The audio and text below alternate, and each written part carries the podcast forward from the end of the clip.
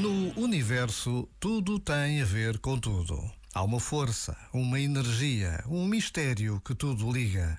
Há elos que se descobrem através da ciência, outros através da religião ou da fé.